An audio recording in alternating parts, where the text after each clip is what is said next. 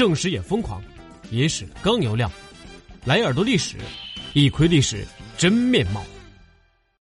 在中国古代是个男尊女卑的社会，古代的男女地位不平等，在婚姻关系上体现的尤为明显。古代的男人在婚姻中拥有绝对的主导权，这个主导权主要在解除婚姻方面，也就是我们平常说的休妻。在古代，休妻有七出的规定，七出是指。一不孝顺父母，二无子，三与人通奸，四有嫉妒之心，五有恶疾，六多言，七盗窃。有以上七种行为的妻子可以被丈夫休掉。可以看出，这七方面的理由都是为了保障男人特权而制定的，对女方十分的不公平。虽然七出规定了男人可以休妻的七个理由。但男子若想遗弃妻子，理由随处可得，不需要恪守规则，只需要一纸休书即可。下面呢，谢老师就给大家讲讲几个古代的奇葩休妻故事。西汉丞相陈平年少时家里很穷，可他又偏偏喜欢读书。陈平的哥哥陈伯从事农业生产，供弟弟读书。陈平不仅不帮哥哥劳动，连生活上也是嫂子伺候着。时间长了，陈平的嫂子就抱怨几句。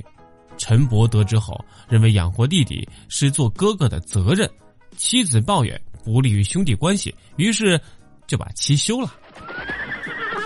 在西汉时期，有个妇女王氏，陪同丈夫来长安求学。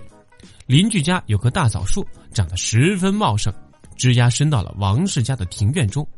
王氏就从树上摘了枣给丈夫吃，丈夫开始不知是邻居的东西，知道后很生气，认为妻子手脚不干净，于是把她休了。西汉末年，鲍勇的父亲司隶校尉鲍宣被王莽所杀，鲍勇孝养后母。有一天，他的妻子在后母面前骂狗，声调很高。鲍勇认为妻子很不稳重，在母亲面前喧嚷是不懂礼节的表现，是不孝道，于是就把妻子休了。东汉有个叫姜师的人，姜师对母亲特别孝顺，母亲喜欢喝江里的水，但这江河距离家里有六七里。姜师的妻子为了孝顺婆婆，经常去江里打水喝，供婆婆食用。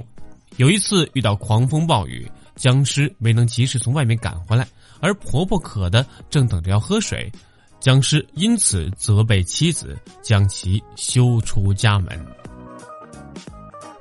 虽然古代的男人可以不加思索的、毫无理由的把妻子休掉，但以下三种情况是禁止男人休妻的：一是妻子无娘家可回、无所依托的，这样的不能休；二是和丈夫一起为公婆服过三年丧的，不能休。三是结婚时夫家贫贱，曾与夫同甘共苦，后来富贵了的不能休，这就是古代休妻制度的三不去的原则。休妻中的三不去的原则，在一些朝代还被写进了国家的法律，这可能是对古代已婚女子仅有的一点保护了。好了，本期节目就为大家介绍到这里，我们下期再见。